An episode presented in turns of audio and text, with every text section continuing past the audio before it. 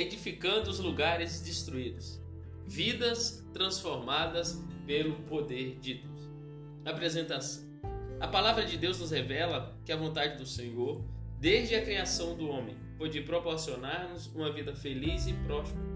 Já nos primórdios da criação, a preocupação central do Criador foi formar um lugar de delícias para o homem, onde este desfrutaria de conforto, segurança e um íntimo, duradouro e profundo com o Senhor, Criador de toda a terra. O amor do Senhor Deus o levou ao cuidado constante e providencial para a criatura. O Todo-Poderoso não encolheu a mão para abençoar a vida e a família de Adão, mas o homem, pela sua desobediência, perdeu a proteção do Senhor.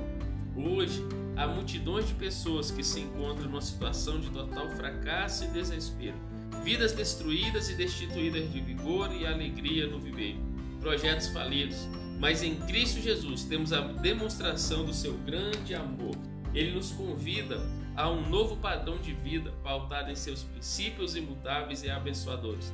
Cristo veio para restaurar todas as coisas e nos conduzir ao jardim de Deus, ao centro de Sua vontade, onde encontramos conforto, segurança e um contato íntimo, duradouro e profundo com o Senhor de toda a terra. Que Deus em Cristo restaure e edifique vossas vidas grandiosamente. Capítulo 1 Identificando a realidade. E queimou a casa do Senhor e a casa do rei, e também todas as casas de Jerusalém, todas as casas dos grandes, ele a queimou. Jeremias 52. E o exército dos caldeus derrubou todos os muros em redor de Jerusalém. Neemias capítulo 1, versículo 3 diz assim: E disseram-me: os restantes que ficaram do cativeiro lá na província estão em grande miséria e desprezo, e o muro de Jerusalém fendido e as suas portas queimadas a fogo. Jerusalém, a cidade santa, protegida por Deus, vê-se agora destruída da sua glória e beleza, roubada, saqueada e desamparada. Humilhada está a cidade que era a habitação de Deus. A glória de Salomão já não existe mais muros destruídos e casas incendiadas. E o templo, símbolo da presença de Deus, foi profanado e destruído. Acabou. Os filhos de Israel, o povo escolhido de Deus, herdeiro das promessas do Criador, o Deus vivo, são agora escravos, estão humilhados, foram derrotados. Aqueles que antes eram vitoriosos, a alegria fugiu do coração, acabaram-se os sonhos, famílias foram destruídas, mulheres violentadas a humilhação é tão grande que já não há força para erguer os olhos. Meu amado, talvez você se encontre semelhante ao povo de Israel quando Nabucodonosor invadiu a cidade de Jerusalém, cerca de 700 anos antes de Cristo. Eles estavam humilhados, desamparados, pensando em desistir de Mas entendo que se está me ouvindo agora, neste exato momento, é porque está em busca de mudança Pode ser que os seus pecados, erros e falhas o afastem de Deus nesse momento, ou como Noemi, né? Ou chega a pensar que é o Todo-Poderoso que descarregou as suas flechas contra você. Talvez esteja num momento de conflito, num ponto de intercessão, perguntando ao Senhor: por quê? Porque tudo isso me sobreveio. Porém, eu quero te falar de um Deus que em Cristo Jesus paga nossas transgressões, perdoa os nossos pecados, deles não se lembra mais e sempre nos dá uma oportunidade de começar. Esse Deus que é maravilhoso, que é bom o tempo todo, e todo o tempo, Ele é bom. Deus tem um plano traçado para os seus filhos e para você, o futuro de paz e triunfo. Jeremias, no capítulo 29, vai dizer: Porque eu bem sei os pensamentos que penso de vós, diz o Senhor, pensamentos de paz e não de mal, para vos dar o fim que desejais.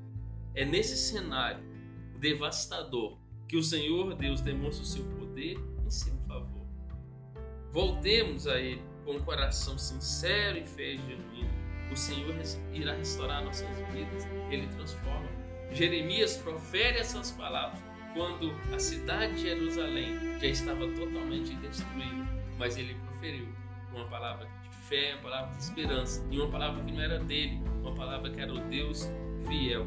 Pensamentos de paz e não de mal, de paz e não de mal. É o que Deus deseja para mim. Por isso, o que Jeremias desejava, uh, e na verdade o que o Senhor havia falado com ele, que era para voltar a sonhar, voltar a ter esperança, voltar a ter a chama da fé acesa. Por eu digo para você, volte a sonhar, não desista, não pare. O Senhor pode renovar as suas forças nesse momento, avivar o teu espírito, encher de alegria a tua alma. O Salmo 16 vai dizer: Far-me a vez a vereda da vida, na tua presença, na presença de Deus, a fartura de alegria. A tua mão direita há delícias perpetuamente. Nós servimos um Deus de poder. Conta-se que a águia, quando já sente em seu corpo a dureza do tempo, procura um alto penhasco e nele se abriga. Com seu bico já velho, arranca todas as penas velhas e deformadas, e depois, com golpes violentos contra o rochedo, retira a parte envelhecida do bico e entra no refúgio e aguarda novas asas e novo bico. Ao final do processo, quando sente a brisa da manhã em suas asas agora já jovens e fortes, e em seu bico renovado, lança-se um mergulho profundo no ribeiro mais próximo e depois segue em busca de novas descobertas. Isaías fala sobre isso no capítulo 40. E os que esperam no Senhor renovarão as suas forças como a águia, subirão e não se cansarão. Renove-se como a águia, refrigere-se no rio da vida e esteja pronto para a nova vida em Cristo Jesus, uma vida cheia do poder do Espírito Santo, uma vida cheia de Cristo.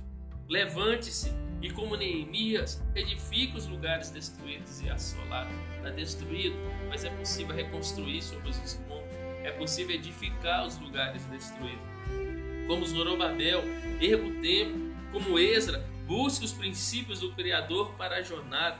Restaure o culto, a adoração ao Senhor. Em Cristo alcançaremos as promessas otorgadas. Somos templos do Espírito Santo, morada do Altíssimo que maravilha de Deus, que honra, que privilégio. Glória a Deus. Somente o grande amor de Deus em Cristo para nos conceder algo tão maravilhoso assim.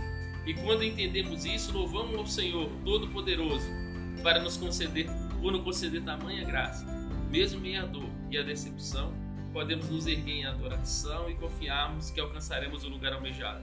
As Escrituras nos falam de um grande rei, Josafá, que enfrentou uma crise terrível e no meio desse cenário dramático, não fixou seu olhar nas circunstâncias, mas olhou para o Deus vivo e poderoso que está sentado sobre o trono de glória em sinal de soberania e controle. Josafá compreendeu a realidade. Não havia força nele. O exército opressor era maior e melhor preparado. Contudo, Josafá não cedeu sem seu ânimo. Buscou ao Senhor e acreditou na mudança. Reuniu seus exércitos e continuou marchando para o confronto, adorando o seu Deus. Crendo nos bons projetos do Senhor para a sua vida, Josafá foi vitorioso em meio à crise. E quando começaram a louvar, o Senhor deu vitória a Josafá. Está registrado em 2 Crônica 20. E qual que é a sua realidade hoje? Qual é a sua realidade? Mesmo se for em crise, você também pode alcançar o triunfo em meio a tudo isso. Continue adorando, continue cantando, continue marchando, continue, não pare. A promessa de Deus era para construirmos e edificarmos uma casa vivendo debaixo de sua proteção, desfrutando de todas as suas bênçãos. Entenda, em Cristo, dias melhores virão.